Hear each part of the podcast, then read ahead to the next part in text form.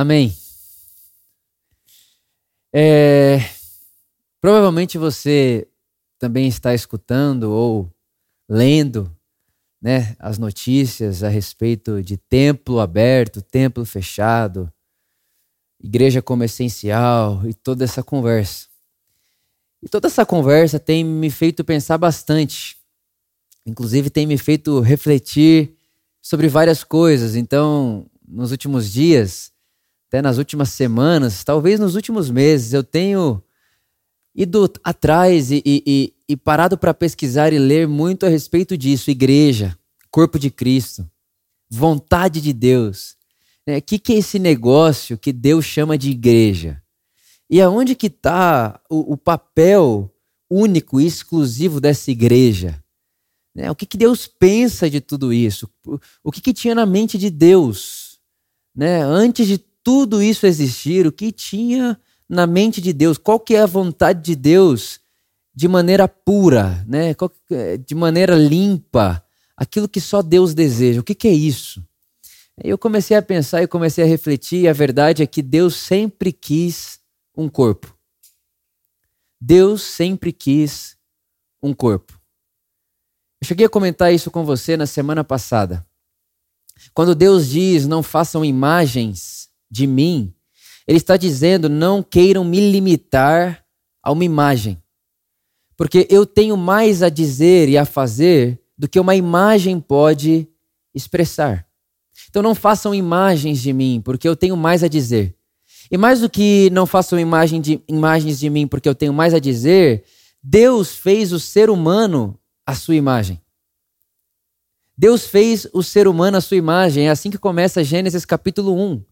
A humanidade aparece carregando e tendo em si a imagem de Deus. Gênesis capítulo 1. Em Gênesis capítulo 2, essa imagem, esse Adão, né, que vem da palavra no hebraico para feito do barro, né? Adão não é o masculino, Adão significa o que é feito do barro, a humanidade está representada nesse Adão. Então, a humanidade que é feita do barro, em Gênesis capítulo 1, a imagem de Deus, em Gênesis capítulo 2, ela recebe o sopro do Espírito. E quando ela recebe o sopro do Espírito, aquele barro, ele passa a ser uma alma vivente. A imagem de Deus vivendo no mundo. Uma alma vivente que reflete a imagem de Deus. É assim que eu leio Gênesis capítulo 1 Gênesis capítulo 2. Em Gênesis capítulo 1 está ali Adão formado do pó da terra. Gênesis capítulo 2, o sopro, o ruar, o Espírito Divino vem para dentro desse, desse Adão e agora ele passa a ser uma alma vivente. O, a imagem de Deus está viva e vivendo no mundo. Gênesis capítulo 3. Esse ser humano, esse Adão, essa humanidade feita à imagem de Deus, carrega em si como parte da imagem de Deus algo chamado liberdade. E esse direito dado ao ser humano, a imagem de Deus, de ser livre, dá a ele, inclusive, direito de se alienar do Criador. Dá a esse ser humano, a esse Adão, criado à imagem de Deus, inclusive dizer não a Deus dizer não quero mais relação com você e desobedecer a Deus. É por isso que no jardim do Éden existe uma árvore do bem e do mal e existe a árvore da vida. Porque toda a tradição bíblica vai revelar para a gente que Deus nunca nos dá uma opção só. Porque dar a, dar a sua criatura uma única opção é criar algo em alienação. É criar alguém que não tem direito de pensar e que não tem por que escolher. Então Deus está o tempo inteiro colocando diante de mim, de você, dois caminhos, no mínimo. Ó, então tem aqui a árvore do conhecimento do bem e do mal e a árvore da vida. Não coma dessa árvore aqui, porque isso aqui certamente vai matar vocês. Coma da árvore da vida. Está ali aquele ser humano criado à imagem de Deus, que passa a viver na terra e reproduzir a imagem de Deus no mundo. Em Gênesis capítulo 3, esse ser humano escolhe se alienar de Deus. E agora que esse ser humano está alienado de Deus, ele passa a viver de acordo com a sua própria vontade. Agora o que governa ele não é mais a imagem pura de Deus que ele recebeu de graça. Agora o que vai governar esse ser humano é essa imagem que foi fraturada. É em Gênesis capítulo 3 que o homem se aliena de Deus e que o homem passa a gerar no mundo um governo que Deus não põe a sua mão, que não, que não representa Deus, que não glorifica Deus, que não revela Deus. É em Gênesis capítulo 3 que isso acontece. Gênesis capítulo 4, Gênesis capítulo 3, o homem se aliena. Gênesis capítulo 4 acontece um assassinato. Porque quando o homem se aliena de Deus, ele passa a produzir no mundo agora uma imagem fraturada de Deus, ou algo pior do que isso, uma, uma imagem ah, de morte, inclusive, né? a, a serpente ali simbolizando a, a, essa, esse, essa força que, que persuadiu o ser humano a, a, a se alienar de Deus, gera nesse ser humano ações e reações que Deus jamais compactua e que Deus não faz, coisas que Deus jamais faria. E em Gênesis capítulo 4 a gente já vê a primeira coisa que Deus odeia: assassinato. Caim mata Abel. O primeiro assassinato da história. Gênesis capítulo 5. A Bíblia vai dizer para mim e para você que Adão e Eva, é, esse, esse casal que simboliza a humanidade criada, foi feito à imagem de Deus. Mas quando ele se aliena de Deus e essa imagem de Deus em Adão e Eva é fraturada, eles passam a reproduzir seres de acordo com a sua própria imagem caída agora. Então repare, em Gênesis capítulo 1, a gente tem um ser humano feito do pó da terra, a imagem de Deus. Gênesis capítulo 2, a gente vê esse ser humano criado do pó da terra, a imagem de Deus, recebendo o sopro divino. Deus está em ação no mundo através do ser humano que carrega a sua imagem. Gênesis capítulo 3, o ser humano criado à imagem de Deus, que recebe esse sopro divino, ele escolhe se alienar de Deus. Ele escolhe dizer não para Deus e passa a produzir no mundo o seu próprio governo. E enquanto ele produz seu próprio governo, acontece assassinato. E quando acontece assassinato, o ser humano começa a reproduzir seres à sua imagem e semelhança que agora não apenas estão alienados de Deus e não apenas mataram Deus na sua existência, mas agora eles se matam entre si. O, o grande problema de Adão não é só que ele morreu quando se aliena de Deus, ele perde a vida de Deus. O problema é que agora alienado de Deus, Adão também mata. E agora ele mata, ele oprime, ele odeia ele se vinga.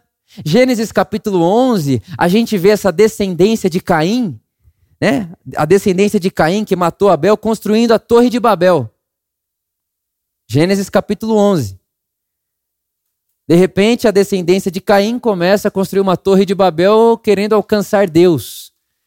É, é uma linhagem que vem dizendo assim: eu não tenho nada a ver com ninguém, eu, tudo que eu quero é criar uma torre em nome de mim mesmo para eu alcançar o topo. Isso aí só passa a existir no mundo depois da alienação do homem e Deus em Gênesis capítulo 3. Só que nós estamos falando de um Deus criador que é amor e que ama a sua criação. E que por amar a sua criação não deixa a sua criação jogada ao vento, pelo contrário, antes da fundação do mundo, antes do haja luz, antes de, de existir o tempo, porque o tempo ele, ele, não é, ele não existe na eternidade, o tempo passa a existir na criação. Antes da fundação do mundo não há tempo, há eternidade. Antes de tudo isso, na eternidade, esse Deus que vai criar, ele já dá um passo à frente a tudo isso e diz: Eu criarei um ser à minha imagem e semelhança, e por ser a minha imagem e minha semelhança, ele vai ser livre para escolher fazer o que quiser, inclusive se alienar de mim. E se ele se alienar de mim, eu vou me responsabilizar em ir buscar essa criatura, esse ser humano, porque eu estou apaixonado por ele, porque eu o amo. Então, em Gênesis capítulo 12, Deus chama um cara chamado Abraão e diz para Abraão assim: Abraão, eu te abençoarei e através de você eu abençoarei todas as famílias da terra. E Deus promete a Abraão um descendente, no singular. Deus fala para Abraão: Abraão, olha, de você, partindo de você, eu enviarei um descendente para salvar a humanidade. E esse descendente, ele abençoará todas as famílias da terra. Paulo vai falar para a gente sobre isso em Gálatas capítulo 3. Ele vai dizer para nós que esse descendente que Abraão recebe a promessa é o Cristo. Então Deus está dizendo: Abraão, eu, eu, Deus, vou nascer neste mundo aí. Eu vou me tornar ser humano. E vai acontecer isso através da sua linhagem. E de Abraão a gente conhece a história, vem Isaac. De Isaac vem Jacó. E Deus chega para Jacó em Gênesis capítulo 28 e diz para Jacó o seguinte: Jacó, olha só, a partir de você vai nascer uma, uma nação. Uma nação que vai ser divididas em comunidades. Então, comunidades, e essa a junção dessas comunidades se chamará Israel. Vai nascer de você. Vai fluir de você. E é muito interessante você saber disso, que quando Deus promete essa comunidade para Jacó, a palavra escrita em hebraico, em Gênesis capítulo 28, é a palavra carral, que traduzida para o grego é a palavra eclésia, que traduzida para o português é a palavra igreja. Então, quando Deus fala para Jacó, de você vai sair uma comunidade, uma nação, a palavra que está escrita no texto bíblico é carral, de você sairá um carral. Uma carral. O que é essa carral? É uma família. É uma família, é que família? É uma família que será para mim como uma nação de reis e sacerdotes. Essa é a promessa que Deus faz para Israel. É, essa nação, essa carral, será para mim uma nação, um povo de reis e sacerdotes. Só que vale lembrar para você que reis e sacerdotes são representantes de Deus para o povo. Rei e sacerdote é figura política e religiosa que representa a vontade de Deus para o povo. Então, é o clero, o sacerdote, o rei do império e o povo. E o sacerdote da religião e o rei do império que traduz a vontade de Deus para esse povo. Ou melhor, o rei do império geralmente era tratado como Deus. Então, o que Deus está propondo é o seguinte: Jacó, de você sairá uma carral, e essa carral não terá clero e leigo. Essa carral é o seguinte: essa nação é o seguinte, eu quero que toda nação, todo israelita, todo judeu, seja para mim uma nação de reis e sacerdotes. Todos terão o direito de me representar. Todos terão o direito de falar em meu nome, porque, como eu disse para você, Deus quer um corpo. Deus quer um corpo, é isso que Ele quer. Deus quer um corpo para que ele possa viver através desse corpo. Então Deus está dizendo a Israel: Israel, eu quero viver através de vocês. E mais do que isso, há diversas profecias e promessas bíblicas que diziam sobre Israel o seguinte: Israel, vocês se tornarão um modelo de como se vive. E as nações em volta de você, Israel, elas olharão para vocês e dirão: como que eles vivem em retidão desse jeito? Como que eles estabelecem a justiça desse jeito? Como que pode existir uma nação que não falta nada a ninguém? Como que pode existir uma nação que, que pratica justiça, shalom, prosperidade para todos? Como que existe uma nação desse tipo? E aí a vontade de Deus é que quando as nações perguntassem isso a Israel, Israel diria: é porque Deus é o nosso rei. Essa era a vontade de Deus a Israel. É por isso que na história, Israel só vai ter rei, só vai se tornar uma monarquia depois de muito tempo, porque a vontade de Deus não era nem que Israel tivesse rei, porque Deus queria reinar sobre Israel através de uma nação de reis e sacerdotes.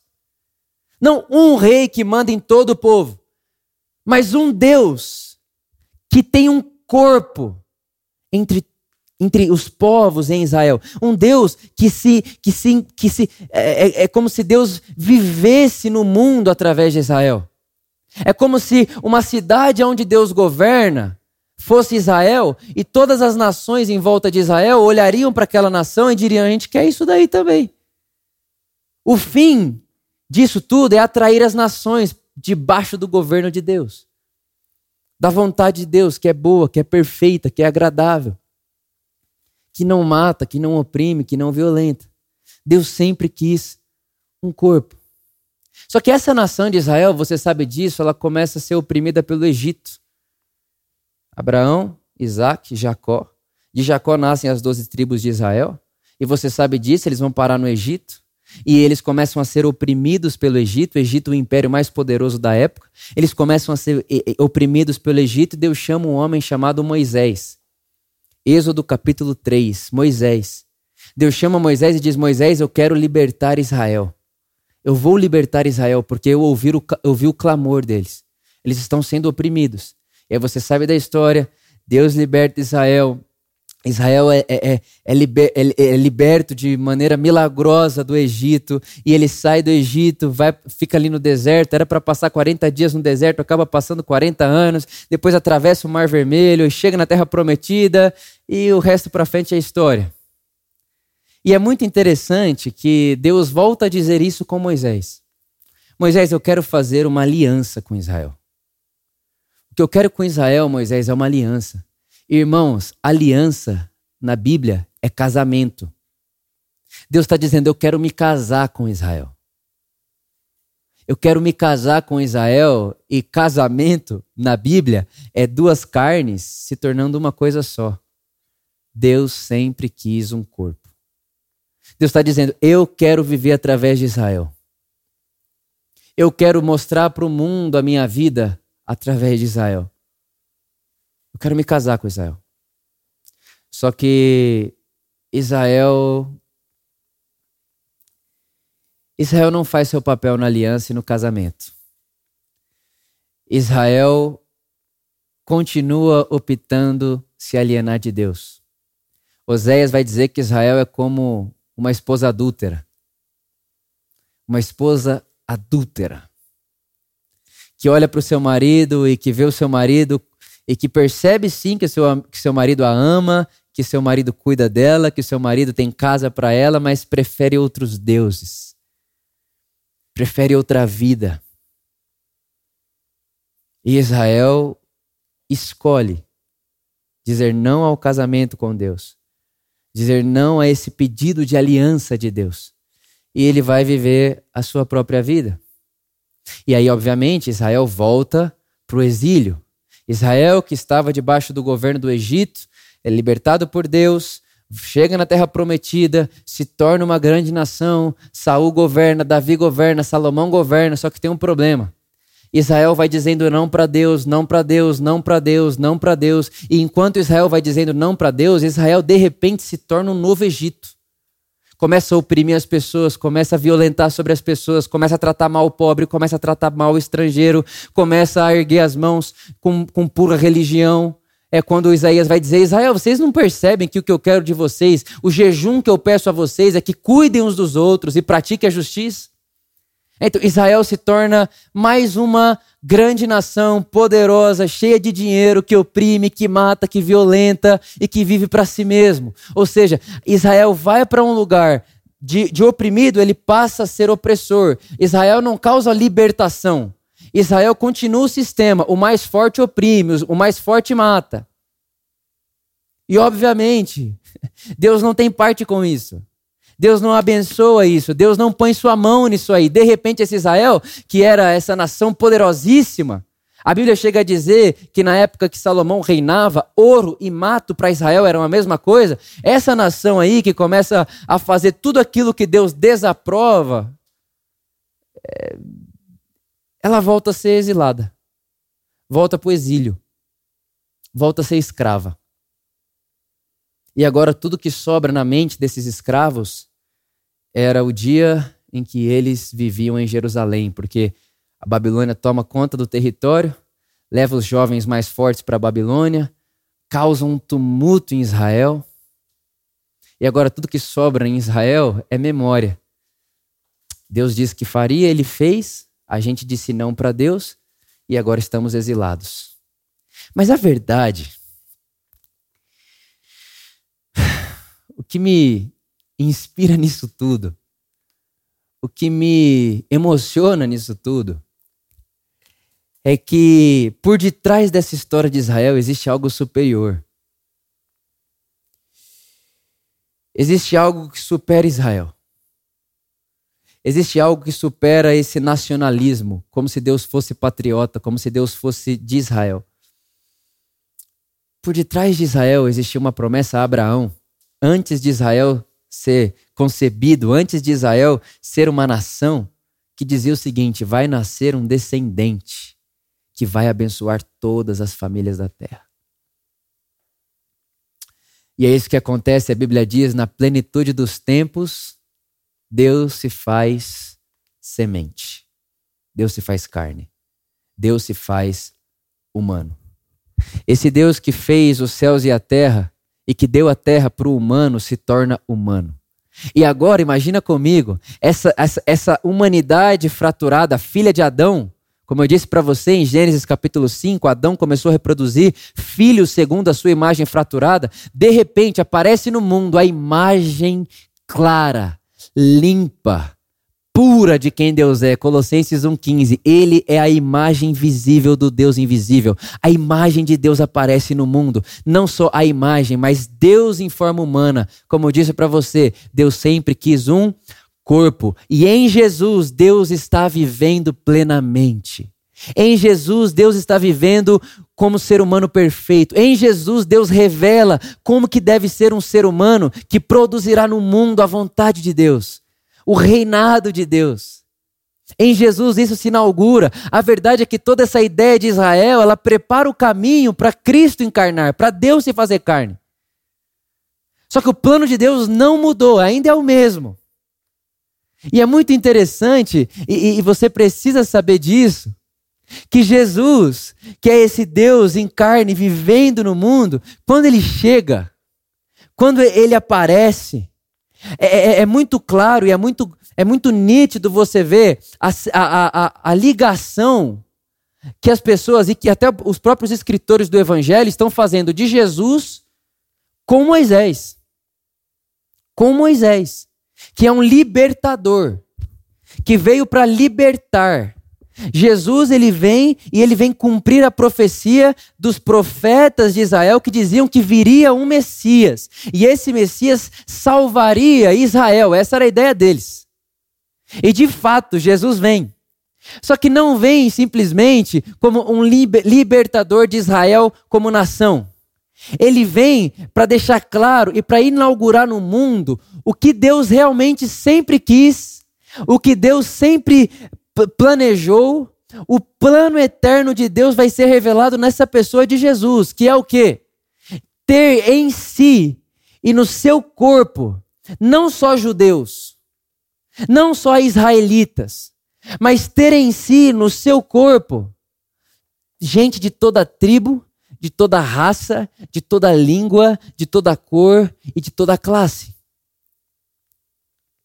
Esse Deus que aparece vivendo em Jesus e que vive em Jesus.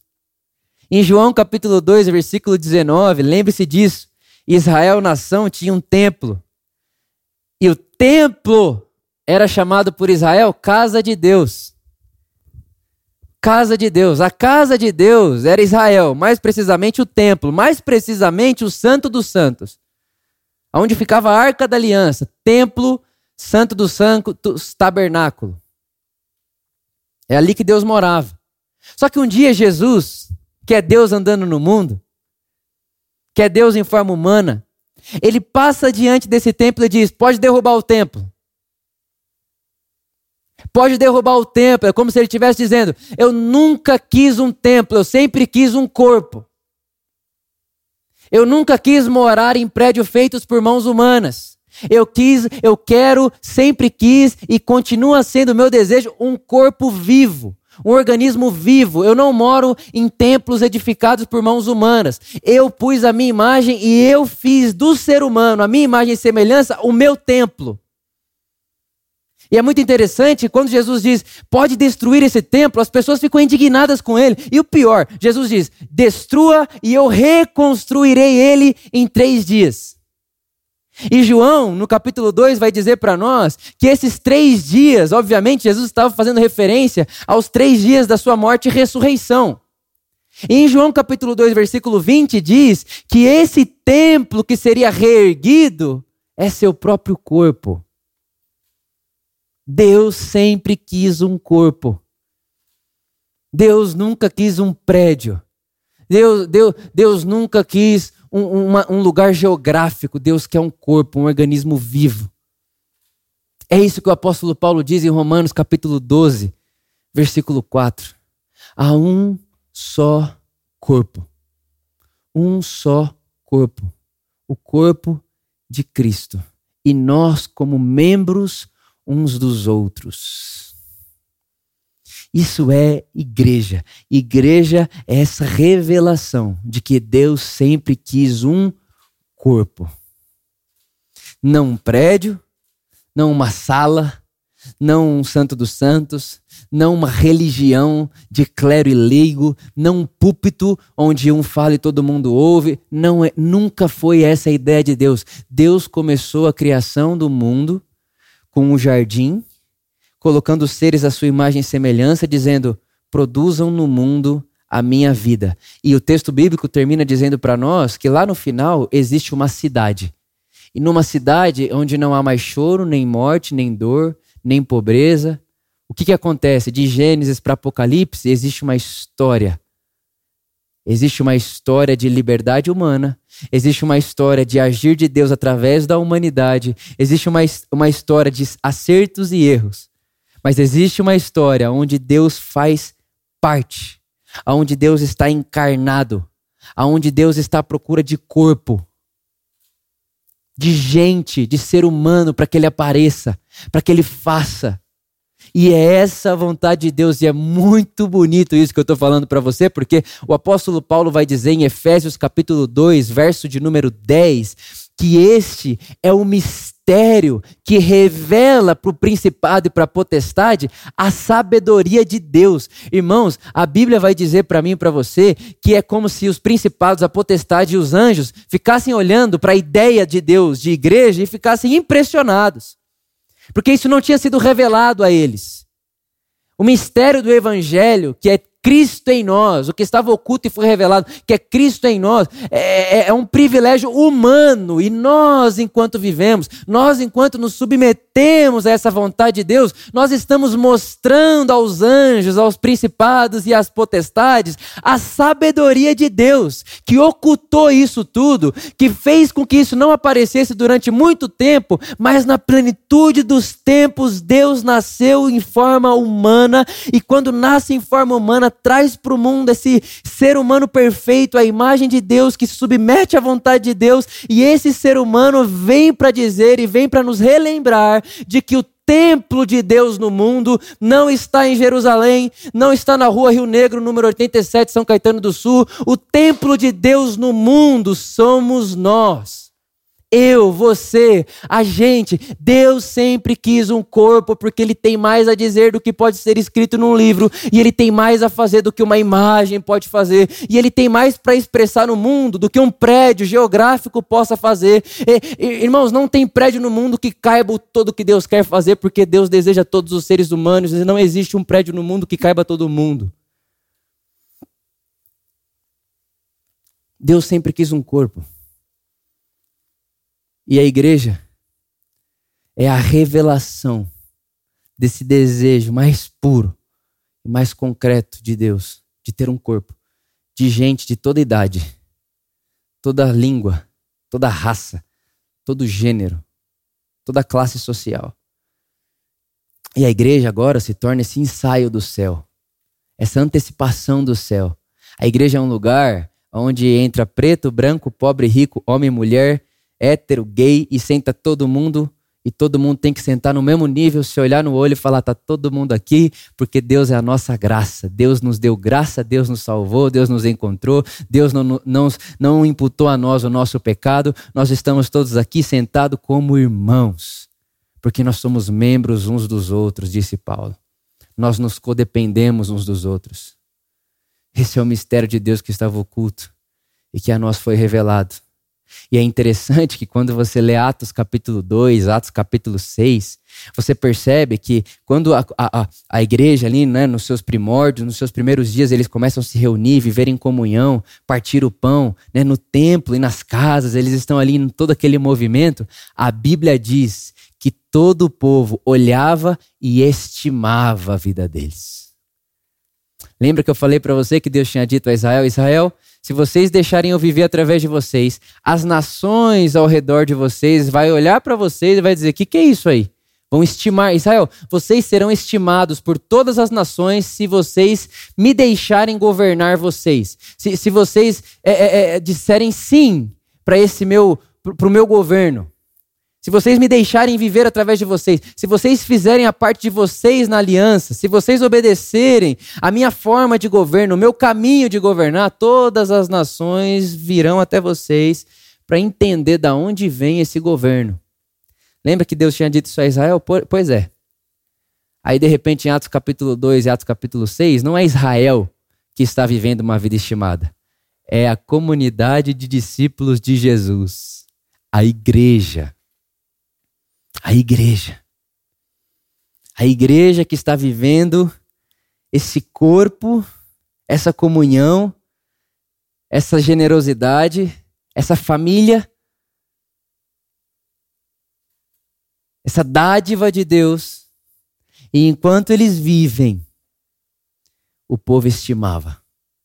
E a Bíblia diz que enquanto o povo estimava, Deus ia acrescentando os que iam sendo salvos.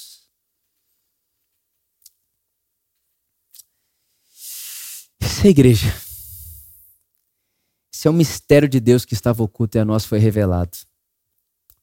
Deus sempre quis um corpo. E a igreja é a resposta de Deus para o seu desejo. Essa sempre foi a vontade última de Deus. A vontade perfeita de Deus. E é a maneira de Deus revelar no mundo a sua multiforme sabedoria e graça. A multiforme graça de Deus é vista no mundo através da igreja.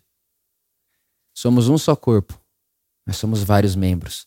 E é muito interessante que num corpo humano, nenhum membro se parece com o outro, ou nenhum membro pode substituir o outro. No corpo humano, ninguém, nenhum membro é substituível. Da mesma forma, eu e você nos tornamos uma coisa em Cristo, somos um só em Cristo, mas não perdemos a nossa singularidade. Somos pessoas, somos singulares, temos nome, história, digital, entonação de voz. E esse mistério todo vai sendo revelado. Um corpo, vários membros que se codependem uns dos outros e que estão todos debaixo da submissão do Cristo e que seguem o caminho de Jesus e que entre ódio e amor escolhem o amor e entre vingança e perdoar escolhem perdoar, porque estão debaixo da autoridade de um Deus que entre matar e morrer, ele morre por amor. E morre não como meu Deus, vou ter que morrer, senão a, a, o mundo será destruído. Não. Antes da fundação do mundo, a cruz de Cristo já era conhecida. A cruz de Cristo é o Gênesis, é da onde tudo começa. Tudo na natureza, pode perceber, para que haja fruto precisa primeiro ter morte. Para que uma semente dê fruto, ela precisa morrer. Isso fala muito sobre esse Deus que, para criar, ele morre, ele se esvazia. A cruz está estancada na eternidade antes do tempo existir. E é muito interessante isso, porque essa igreja, corpo de Cristo, ela é muito mística. A gente não sabe quantas pessoas são. A gente existem pessoas que fazem parte do corpo de Cristo que nunca receberam a informação de Jesus, é, ela é imensurável, ela, ela ultrapassa as paredes, ela não cabe nos prédios, ela não entra no nosso hall de membro. A quantidade né, da, da, da, das pessoas que são membros de igrejas no mundo não é proporcional à quantidade de pessoas no corpo de Cristo. Tem muita gente no corpo de Cristo cujo hall de membros de igrejas não conhecem. Então, esse corpo de Cristo ele é místico, ele acontece por aí. Mas dentro desse corpo de Cristo existe o que nós chamamos de comunidade por amor, por exemplo. O que é comunidade por amor? É, são pessoas que seguem Jesus, que se reúnem em volta de Jesus. É esse carral, é essa eclésia que se reúne em volta de Jesus, até porque já disse a você, quando Jesus pega esse termo, ele empresta esse termo de Roma. Eclésia era o ajuntamento de pessoas que estrategicamente conversariam para perceber qual seria a próxima estratégia para continuar conquistando o mundo. Então, igreja está sempre em missão, igreja é uma eclésia que está enviada em nome do rei. Então, a Por Amor é essa comunidade de pessoas que se encontram, que, que fazem uma comunidade local. É, é, é uma comunidade dentro dessa nação, corpo de Cristo. E dentro dessa comunidade, para essa comunidade, Deus dá pessoas, pessoas dons. É. Apóstolos, profetas, mestres, pastores e mestres, evangelistas. Deus dá essas pessoas. E quando Deus coloca o Vitor na vida de uma comunidade como essa, o que que eu, o que que, o que que eu preciso fazer? O que que eu, o que que eu preciso dar? O que que eu preciso é, me certificar de que está acontecendo? Porque essa é a nossa forma de ver e ser igreja. A primeira coisa que a Bíblia diz que existe na igreja é uma coisa chamada koinonia, comunhão, família, pertencimento. Então eu falo com você que é membro aqui da Por Amor, e não digo só membro do, da geografia São Caetano do Sul, você que se reúne em volta dessa mensagem, você que se reúne em volta dessa maneira de ler a Bíblia, você que se reúne em volta dessa maneira de ler a vida, eu quero incentivar você a coinonia, comunhão. Nós precisamos ter comunhão uns com os outros. E coinonia, comunhão, não é oi, tudo bem, é fazer parte da vida um do outro. É na comunhão que a necessidade do outro é suprida. É fazer a comunhão também das nossas dívidas, dos nossos traumas, dos nossos lutos e das nossas alegrias. É na igreja de Jesus, na coinonia do Espírito, na comunhão do Espírito que está na igreja de Jesus, que ninguém precisa enxugar suas próprias lágrimas. Mas Deus em ação no mundo, através do meu próximo, enxuga minhas lágrimas. É nessa igreja que não falta nada a ninguém. Por que não? Porque a maneira de Deus contribuir e de abraçar o necessitado não é mandando um dinheiro do céu, mas é colocando o rico e o pobre para sentar na mesma mesa, para que eles se conheçam. E se conhecendo, o rico que foi abençoado por Deus se lembre de que ele é abençoado para abençoar e que toda a riqueza de Deus é coletiva. Então é na coinonia da igreja que essas coisas acontecem, o partir do pão, o cuidado uns dos outros o abraço, a família, o pertencimento. Todo ser humano quer pertencer. A igreja é isso. O carral é isso. É por isso que nós colocamos o nome de carral num pequeno grupo que a gente nem gosta de se referir a pequeno grupo, é a nossa igreja na casa. O carral é o nosso jeito de ser igreja em casa. Por isso que eu digo a você: se engaje, faça família. Não existe vida cristã sem comunidade. Eu não estou falando sem igreja evangélica, eu estou falando sem comunidade. Não existe vida cristã sem comunidade. A vida cristã é isso. Eu, eu estou debaixo de Cristo e sou membro uns dos outros. A gente se precisa, a gente se depende. Eu dependo de você, você de mim. Você faz falta, eu faço falta. Nós somos seres singulares, insubstituíveis. Isso é o mistério do corpo de Cristo, coinonia. Uma outra coisa que a gente precisa viabilizar para você é uma coisa chamada didaquê que é o ensino. É o ensino de Jesus. É o Evangelho. É o Evangelho, é ensinar você, para que no ensino de Jesus você possa viver o seu processo de cristificação. Então a primeira coisa é a comunhão, a coinonia. Deus quer um corpo e esse corpo está junto. A segunda coisa é o ensino, de daqui. É o ensino de Jesus, o caminho de Jesus. Essa realidade que Deus estava em seu Cristo, reivindicando para si o reinado sobre todas as coisas, e que ele faz seu apelo por nosso intermédio, tudo isso é o ensino de Cristo. Essa é a doutrina dos apóstolos. A doutrina dos apóstolos é Jesus veio para o mundo, ele é rei do mundo, ele morreu, ele ressuscitou e agora está derramado e vive em nós. Esse caminho, nós, como comunidade por amor, nós precisamos viabilizar isso para você. E é isso que nós estamos fazendo através do canal da educação, através das nossas escolas, né, que por esse momento agora nós não estamos tendo pela pandemia, mas os canais de comunicação estão aí. A celebração está aqui, ensinando você, pegando você na mão e levando você por esse caminho crístico, de se cristificar dia após dia mais parecido com Jesus. É ter essa ambição em comunidade, uma comunidade que se pareça com Jesus na relação. Coinonia, didaquê. Uma outra coisa que faz parte da igreja é a diaconia, serviço. Servir o mundo. Servir as pessoas. Servir como forma de amar. Quando você para aqui para me ouvir, quando essa mensagem acabar, você precisa se sentir enviado ao mundo para servir. É te encorajar a diaconia. Por amor a uma vida, o por amor solidário, tudo isso que a gente vai fazendo, tudo que a gente vai viabilizando, todas as ações que nós vamos viabilizando, tanto ações humanitárias no mundo, como esse incentivar e esse encorajar de se perdoar, de se amar, de se abraçar, de incluir, de pastorear. Acabamos de ter uma série aqui na Por Amor, Pastores para a Vida. Colocar você para pastorear o mundo à sua volta. Lembrar você de que você tem provisão sim dentro de você. Não importa se você aceitou, aceitou Jesus, né? Como se isso fosse possível. Mas não importa se você converteu ontem. Hoje você já tem o que falar. Hoje você já tem o Espírito Santo em você. A Bíblia diz que o Espírito Santo derramou dom sobre toda a igreja. Tem um dom único dentro de você. E também é nosso papel viabilizar essa consciência para você e encorajar você a ser um diácono no mundo. Vai servir o mundo, sirva as pessoas à sua volta. Sirva, abrace, cuide, ame, Cure esse mundo fraturado que está à sua volta. Esse mundo fraturado que é resultado da alienação de Deus, do ser humano de Deus, que fratura a imagem de Deus no ser humano e que faz um governo fraturado no mundo. Faça o que você puder fazer para curar esse mundo fraturado e curar pessoas fraturadas. Faça o que você puder fazer para produzir nesse mundo uma realidade mais perto, mais próxima daquilo que será na eternidade. Ou melhor, daquilo que é na eternidade porque a vida eterna já é sua agora.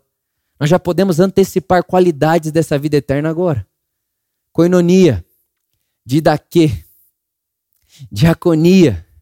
Tinha uma outra coisa que eles faziam, a liturgia, faz parte. Isso que nós estamos fazendo, o ajuntamento. Eles se reuniam nas casas e no templo. Também faz parte.